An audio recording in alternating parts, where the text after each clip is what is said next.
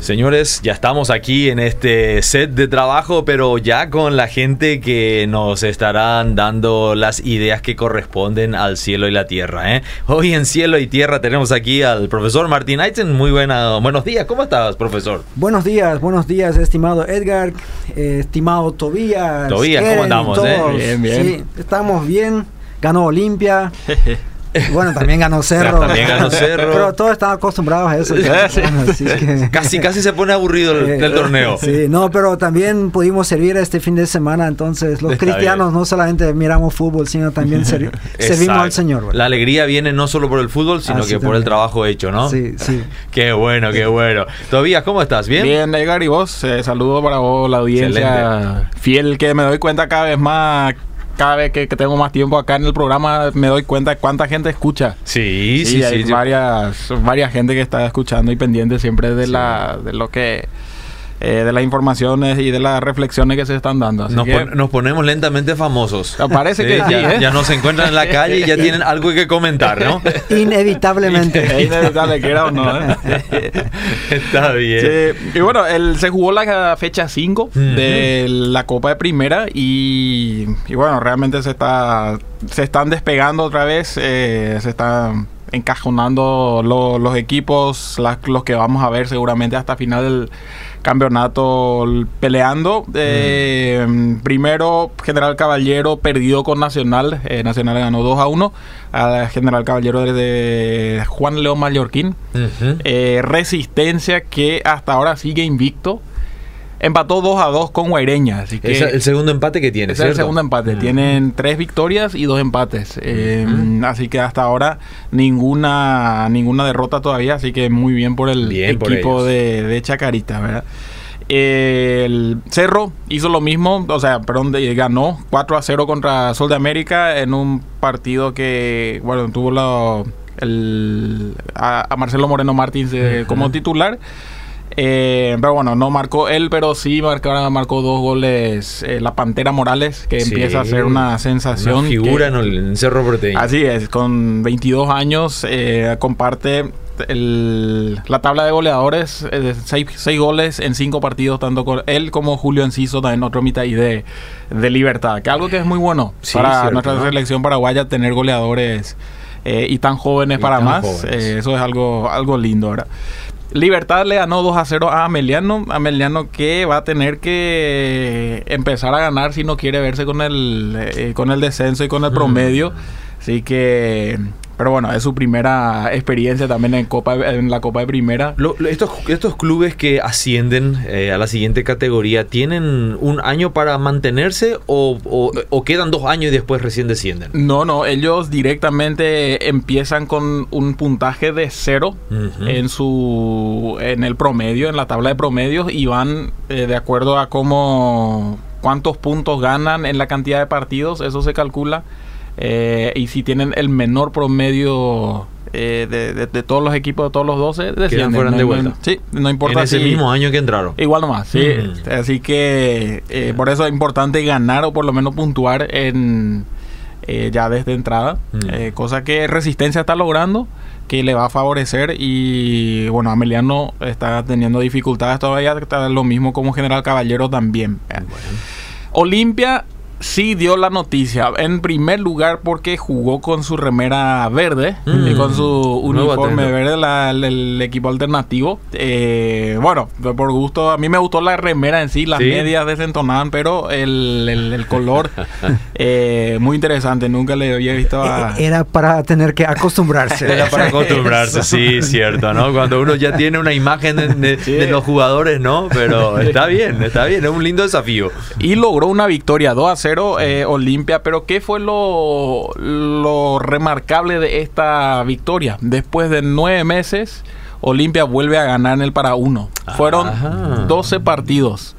10 partidos eh, por el campeonato local y 2 eh, partidos por la Copa Libertadores que no habían ganado y la mayoría de ellos perdido en la en su cancha en el, en el Tigo Manuel Ferreira era que más conocido como el para uno el bosque de para uno Eh, así que después de nueve meses vuelve a ganar nuevamente en su cancha y lo hace con un 2 a 0 sobre, sobre Tacuari.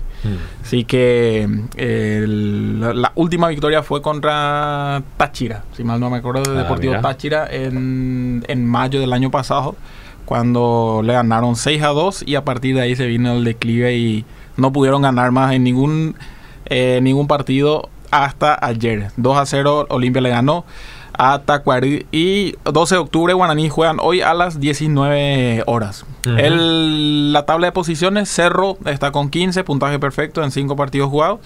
Libertad le sigue con 13, Resistencia está con 11, Olimpia 8 y Sol de América tiene 7. Recordemos que estos dos últimos tienen un partido pendiente que se suspendió la vez pasada por la neblina y la, ah, la, humareda. La tormenta, de humo que hubo. Cierto. Eh, entonces, eh, tienen todavía un partido pendiente.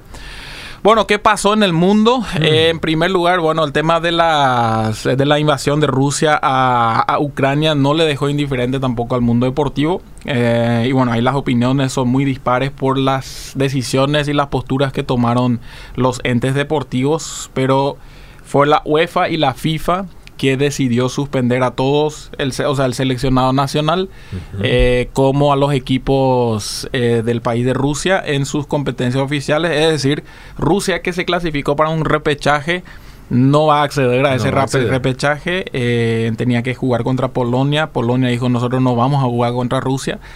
Bueno, entonces tuvieron ahí las, sus, sus decisiones y sus razones y tomaron la decisión de eh, suspenderle a Rusia de todo lo que tenga que ver con FIFA y lo mismo hizo la UEFA.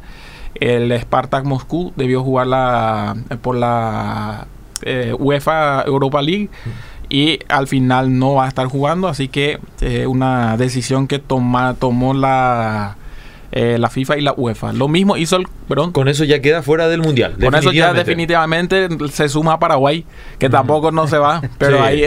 nosotros sin guerra. Nosotros sin guerra. Nosotros lo, logramos sin guerra. Sí, exactamente, ¿no? Por lo menos hubiéramos hecho guerra en la cancha, ¿verdad? Quizás hubiéramos llegado, pero...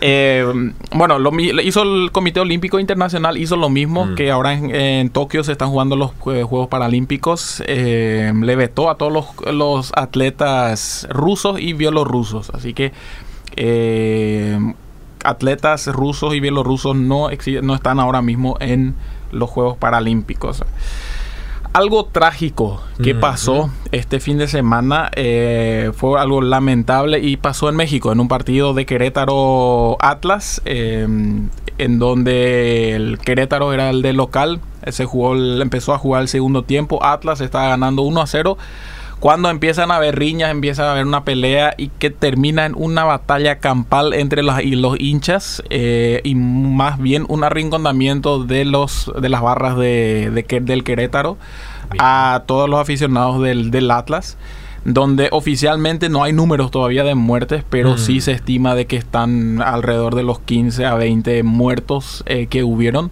Eso todavía no nada oficial, pero según lo que están eh, se está manejando en las redes. Eh, así que algo lamentable, familias que estuvieron con sus hijos tuvieron que correr, tuvieron que entrar directamente en la cancha como para escapar de, la, pelea. y todo indica que eso fue planificado. O sea, las armas que tenían ahí, imposible que podían haberse ingresado así nomás. Así que va a dar mucho que hablar. Eh, ya lo más próximo seguramente va a ser de que Querétaro sea sancionado y sacado de la Liga MX. Mm. Eh, y a partir de ahí se está viendo qué más, Qué, qué sanciones más dar. Y, bueno, mismo México corre peligro ahora de también recibir una sanción de no participar del, eh, del mundial y ellos en 2026 son sede también, qué cosa que está le tienen vilo también por lo que pasó. Entonces, eh, veamos que ¿Qué va a pasar ahí? Quedó en suspenso entonces Quedó en suspenso ¿eh? totalmente. Eh, pero sí, quiero terminar este bloque con una historia de por vida. Y es así, es como de una tragedia puede llegar, como Dios puede encontrarle a una persona en medio de la tragedia. Y voy a tener dos partes, no voy a poder contar todo hoy, pero el próximo lunes va a seguir la parte 2 y es la historia de Isiel. Isiel Vieira, un eh, brasilero que está trabajando como misionero en Ciudad del Este. Bueno, Isiel cuando él es un embrión todavía, o sea, cuando se está gestando, su mamá no sabe de que ella está embarazada con, con él hasta que ella se cae y se golpea con el codo su, la, panza. Entra en el hospital por las, eh, las, complicaciones que tiene y ahí le dicen tenés un hijo de cinco meses. Hmm. Ahí se entera ella, empieza una lucha de un mes de poder mantenerle vivo. Ahí si él eh, las finalmente tienen que sacarle, hacerle la cesárea. Antes de los seis meses le, hacen la cesárea y tres meses él está en la incubadora. Eso produjo en él de que por un lapso de tiempo él estuvo sin oxígeno que generó en él una hemiplegia, es decir, el lado derecho él no siente su cara, eh, no siente, o sea, puede apenas mover su, su brazo y su pierna pero se salvó su vida. Eh, y también eh, trajo consigo una eh, consecuencia de, que está tartamudeando, o sea, le costaba y le sigue costando hablar. Y obviamente eso con el tiempo en la escuela trae las situaciones de que vos sos el objeto de burla, el, el objeto de bullying. Y fue este el caso de, de, de Isiel también. Y él a los 13 años eh, ya está metido en drogas, en alcohol para encontrar algún lugar en, al que pertenecer, eh, llenar ese vacío que no, no consigue. Y en, a, los, eh, sí, a los 13 años, eso, a los 18 años, él se encuentra con una chica que su novio se encuentra, o sea, el que ahí entra el novio de la chica, le apunta con un arma, bueno, y si él sale corriendo, se sienta en la calle y empieza a pensar, si yo hubiera muerto acá, ¿a dónde me iría? Hmm. En ese tiempo, un, un muchacho a Canjatá, un muchacho se va y le invita a la iglesia. Y si él dice, yo de la iglesia no quiero saber nada, andate de acá. Viene una segunda vez, le invita nuevamente a este muchacho. Cara dura. Cara dura, cara dura. Venía a la iglesia. No, yo de vos y de la iglesia no quiero saber nada, así que andate, rajate de acá. Una tercera vez, se va nuevamente este muchacho y le invita nuevamente a la iglesia y ahí ya hastiado y si él le dice, para que deje de hinchar, me voy a ir una vez. A partir de ahí vos me dejas de hinchar y es ahí que Isiel se va a la iglesia y desde esa vez nunca más abandonó la iglesia. Y él en sus palabras fue, Dios me encontró a mí ahí. Mm. Eh, Dios me encontró en un lugar donde, o sea, en un estado de mi vida donde no, ya no, no había esperanza, no había un lugar donde yo podía pertenecer. Dios me encontró a mí. Y este ahí termina la parte 1. La próxima, el próximo lunes vamos a estar contando de ¿Qué importancia tuvo el deporte en todo eso? De un muchacho hemipléjico que tenía todo lo de perder en, lo deportivo. Cómo Dios utiliza el deporte y le está utilizando hoy en día para hacer un gran ministerio eh, que está teniendo con su situación de vida. O sea que definitivamente no necesitaron volver a hincharle. No necesitaron volver a hincharle. se cumplió su pedido. Se cumplió su pedido y ya no le hincharon más. Así que ya, profe, te dejo eh, con esto. Muchas gracias, Tobías. Em, sí, a veces la lógica no funciona. Así he titulado la, la reflexión porque en el fútbol muchas veces es así que uno piensa un equipo más fuerte o un equipo que sacó una ventaja apreciable como fue la semana pasada lo de Guaraní. Mm, eh, tendría que ganar, pero al final sale perdiendo. Entonces en el fútbol muchas veces la lógica no funciona y eso hace que un periodista conocido dice, qué lindo es el fútbol. Cada vez cuando la lógica no se cumple. En este caso también es así la lógica decía que y si él era un caso perdido, o sea, yo entiendo que él haya buscado algo de que aferrarse y normalmente son cuando las cosas buenas no están a, tu alcance, te vas con las cosas malas, las drogas, las, las amistades equivocadas. En su carta a los romanos, en los últimos versículos del capítulo 5, el apóstol Pablo, y yo me imagino sentado ahí escribiendo en su papiro, escribe lo siguiente, pero allí donde abundó el pecado, sobreabundó la gracia, a fin de que así como reinó el pecado en la muerte, reine también la gracia que nos trae justificación y vida eterna por medio de Jesucristo nuestro Señor. Y me imagino él escribiendo eso. Hoy en día nosotros en la computadora de repente podríamos regresar y decir, bueno, eso lo voy a decir de otra manera. Pero él como que en este momento piensa, eh, espera un poco. Eso se puede entender mal. Mm. Entonces él sigue escribiendo y en aquella época no había capítulos, no había versículos, o sea, no es que él ahí puso feroz 6 y dice a partir de ahí nuevo capítulo, sino sigue escribiendo. ¿Qué concluiremos? ¿Vamos a persistir en el pecado para que la gracia abunde? Mm. De ninguna manera. O sea, él dice, esto alguien puede entender de esta manera. Donde abundó el pecado, sobreabundó la gracia. Ah, entonces la conclusión es lógica. ¿verdad? Para que haya más gracia, tiene que haber más pecado. ¿sí? O sea, hay una lógica detrás de eso, solo que esa lógica no funciona así, dice Pablo. Y ahí él mete otra lógica en la ecuación y usa la lógica de la muerte de una persona y en el caso de Jesús la resurrección y sigue diciendo, nosotros que hemos muerto al pecado, ¿cómo podemos seguir viviendo en él? ¿Acaso no saben ustedes que todos los que fuimos bautizados para unirnos con Cristo Jesús en realidad fuimos bautizados para participar en su muerte? Por tanto, mediante el bautismo fuimos sepultados con Él en su muerte, a fin de que, así como Cristo resucitó por el poder del Padre, también nosotros llevemos una vida nueva. Mm. O sea, básicamente dice, el que murió, ya murió. Y así como Cristo resucitó para una nueva vida, y cuando tuvo la nueva vida no era la vida antigua, así también es con nosotros. Es una imagen que Pablo no usa solamente aquí, sino en, otros pasajes también, en, otras cartas, porque parece que para él las cosas eran muy claras. Una persona que murió una vez, bueno, esta vida ya terminó. Ahora, él sigue hablando de esto en el resto del capítulo y voy a ir así tipo picaflor sacando algunos versículos. Ahí en el versículo 8 él dice, ahora bien, si hemos muerto con Cristo, confiamos que también viviremos pues con Él. Em, nosotros, Pablo usa acá el tema del bautismo, o sea, habla a los creyentes bautizados. Y dice, este bautismo está bien, es un símbolo, pero es un poco más que un símbolo. O sea, el, el hecho de haber en la mayoría de las iglesias se usa el bautismo por inmersión.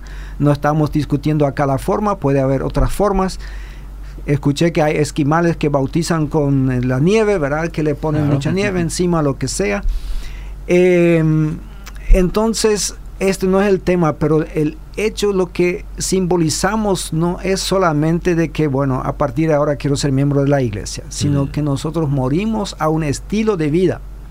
Eso lo hemos dejado y cuando salimos del agua, simbolizamos una vida nueva. Todos los que fuimos bautizados, bautizados sabemos que no hay magia en eso. Mm. Lastimosamente, no es que ahí salís y ya nunca más vas a pecar. Eso hubiese sido demasiado lindo para ser cierto.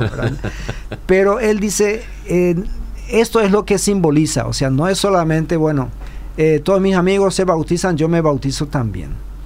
Eh, es más, es mucho más fuerte. En el versículo 11 dice, de la misma manera también ustedes considérense muertos al pecado, pero vivos para Dios en Cristo Jesús. Por lo tanto, no permitan ustedes que el pecado reine en su cuerpo mortal, ni obedezcan a sus malos deseos. Mm. Yo dije, qué lindo sería que él dijo, ustedes ya murieron al pecado. Pero él dice, considérense muertos al pecado. ¿sí? O sea, es una decisión que ustedes tienen que tomar acá. Decir, no, yo ya morí al pecado y no presten sus... Eh, acá dice después, habla de los miembros. Acá dice, no permitan que el pecado reine en su cuerpo mortal. Tiene que ver mucho con la voluntad del cristiano. Eh, pero esta voluntad también viene con la mentalidad que nosotros tenemos acerca de estas cosas. Y lastimosamente en nuestro país y obviamente en muchos otros países también hay gente que tiene esta lógica. Bueno, la salvación es por gracia, entonces básicamente no importa lo que yo hago. Eh, es más, hasta el mismo Lutero, que empezó la gran eh, reforma en el siglo XVI, un poco estaban en esta ¿cómo vamos a decir? Línea de pensamiento. esta línea de pensamiento, como él vino eh, de una orden monástica muy estricta, o sea, él era monje agustino, en donde todo era disciplina, disciplina y hacer esto y hacer aquello, y él mismo se fue eh, caminando a Roma, y subió de, de rodillas todos esos escalones eh, que no sé en dónde están esos escalones. Y ahí hasta descubrió que la, la, salvación era por gracia, por medio de la fe y no por las obras. Entonces él en una, algunos de sus escritos, él también dice, miren, si ustedes se esfuerzan mucho en, en agradar a Dios, ustedes le están quitando a Cristo su gloria, porque ustedes la quieren apropiarse para sí mismos.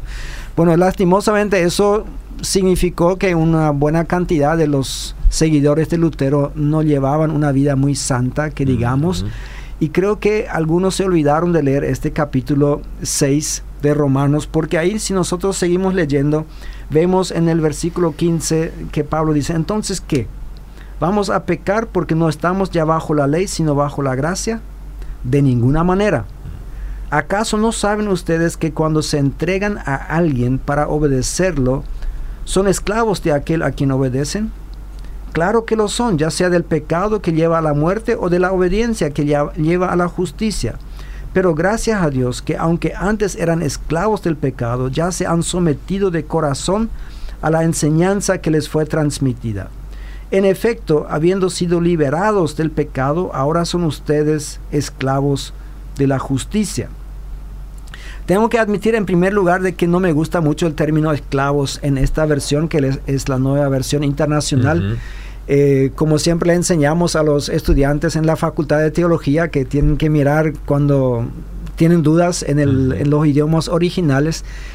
Y en, el griego dice acá siervos, o sea, dice el dulos, que también se puede traducir como esclavos, pero el tema es que esclavo siempre tiene la noción para nosotros o la connotación de que la persona no pudo hacer nada para estar en esa condición. Todos pensamos en los esclavos negros en los Estados Unidos del siglo XVII hasta el siglo XIX, que estaban, bueno, nacieron como esclavos y no tenían opción en su vida. Pero acá no tiene esta connotación el versículo. o sea, ah, es más bien una persona que decide servir a un señor o a otro señor. Sometiéndose. Sometiéndose. Claro, el siervo tiene que servir a su amo, ¿verdad? Pero no está esclavizado en el sentido de que no puede hacer nada para salir de su situación. Pero lo que básicamente Pablo dice es que todos sirven a alguien. Y ahí yo quiero decirle a la audiencia que no existe el punto neutro para el cristiano. Hmm. Existe en los vehículos que tienen caja automática, pero no existe en la vida del cristiano. ¿Por qué es? Lo digo porque hay cristianos que piensan que están en el punto neutro. Hmm. Em, que dicen, yo actualmente no tengo ningún ministerio, no hago nada en la iglesia, pero tampoco sirvo a Satanás, O sea, hmm. no, estamos lejos de eso. Según la Biblia, no existe ese punto neutro. O sea, o servimos a la justicia, dice Pablo acá, o servimos al pecado. Hmm. Y todos aquellos que en algún momento de nuestras vidas quisimos estar en el punto neutro, o como decimos, eh, ya que hablamos de vehículos, apretamos el embrague y dejamos en libre. Sabemos que, sabemos que ahí el pecado o Satanás son muy rápidos para ocupar los espacios que antes ocupaba el servicio a Dios o a la iglesia.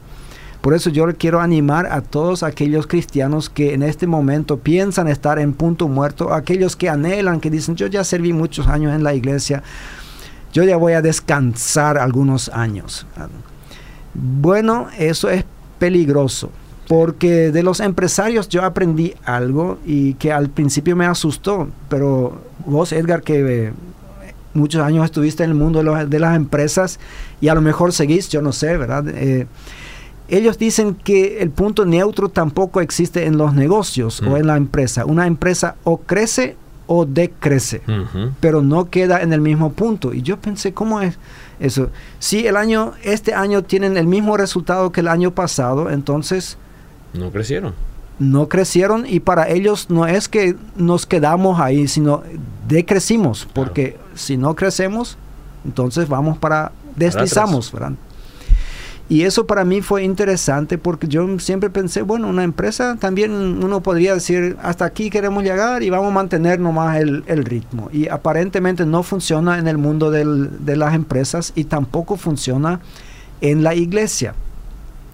Y ahí, lastimosamente, hay personas hoy en día, cada vez un grupo más creciente, también, bueno, jóvenes, no tan jóvenes, pero eh, en este caso mucha gente educada, incluso gente con estudios universitarios, que dicen, yo le quiero a, Jesús, eh, Él es un gran tipo, pero la iglesia es un desastre. Hmm. Por eso yo dejé la iglesia, te hmm. dicen. Yo sigo a Jesús, pero dejé la iglesia. Bueno, les tengo no sé si decir malas noticias. o una noticia, en todo caso. En primer lugar, la iglesia fue instaurada por Jesús en este mundo. O sea, la iglesia fue plantada por Jesús. Él dijo, yo voy a poner la iglesia y las puertas del Hades no van a, no dice, van, no van a poder hacer nada contra mí, sino contra la iglesia. Mm. ¿sí? La Biblia llama a la iglesia o sea, nosotros si decimos que la iglesia es un desastre, que la iglesia no sirve para nada, que la iglesia solamente abusa de otra gente, la gente sale más em, trastornada ahí de la iglesia de lo que entró.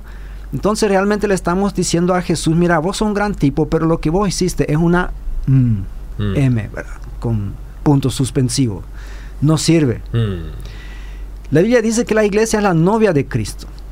Si nosotros decimos que la iglesia no sirve para nada, que es un desastre, le decimos a Jesús, mira, vos sos un gran tipo, yo te quiero mucho, pero tu novia es asquerosa, es fea, es mala, es prostituta, no sé qué cuántas cosas.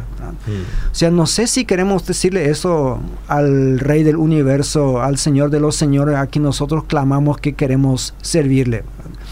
Así que yo quiero animarnos a todos a que valoremos un poco más la iglesia. La iglesia es imperfecta. De, Eso es imperfecta porque acepta a gente como nosotros. Exactamente. a mí me alegra mucho escuchar un testimonio como el que contó Tobias, una persona que va a la iglesia y ya nunca más deja. También lastimosamente conocemos de otros que estuvieron en la iglesia y dejaron y nunca más volvieron. ¿sí? Pero el hecho de estar dentro del, del cuerpo de Cristo, tiene su importancia y eso Pablo termina diciendo en los versículos 22, los últimos versículos ahí. Pero ahora que han sido liberados del pecado y se han puesto al servicio de Dios, cosechan la santidad que conduce a la vida eterna. La santidad, en este caso Pablo no la trata como un esfuerzo humano. Mm. Él dice, ustedes sirven a Dios y cosechan la santidad, Porque la santidad en el proceso en que estamos sirviendo a Dios, ahí es donde crece, donde madura. Y nosotros, no vamos a decir como el chavo sin querer queriendo, mm. pero de repente nos encontramos con que había sido la santidad vino a la par mientras nosotros estamos sirviendo como seres muy imperfectos dentro del reino de Dios. Y después viene el último versículo, que sí es probablemente el más conocido del capítulo 6, porque se usa siempre en evangelismo, porque la paga del pecado es muerte, mientras que la dádiva de Dios es vida eterna en Cristo Jesús, nuestro Señor. Y si lo sacamos del contexto, entonces otra vez parece que, bueno, no necesitas hacer nada. Y es cierto, para ser salvos no, no depende de nuestros esfuerzos, pero la Biblia en todos lados promueve el servicio, promueve la santidad. Dice, el cristiano puede venir así como es a Cristo, pero no debe quedar así como fue cuando llegó a Cristo. Mm. Hay cambios ahí. Entonces, si mi lógica me dice que no importa lo que hago, total, soy salvo por gracia, entonces esta lógica no funciona bíblicamente. Mm. Tenemos que emplear otra lógica y yo quiero animar a todos todos los cristianos que estamos en este momento en la radio escuchando y hablando, a que nosotros no eh, cedemos a la tentación de entrar en punto neutro porque ahí estamos en un serio peligro de deslizarnos hacia donde nosotros no queremos. Sigamos sirviendo al Señor y cosecharemos la santidad como producto. Excelente. Muchísimas gracias, señores, por esa reflexión y por compartirlo con nosotros. Seguimos con nuestra programación.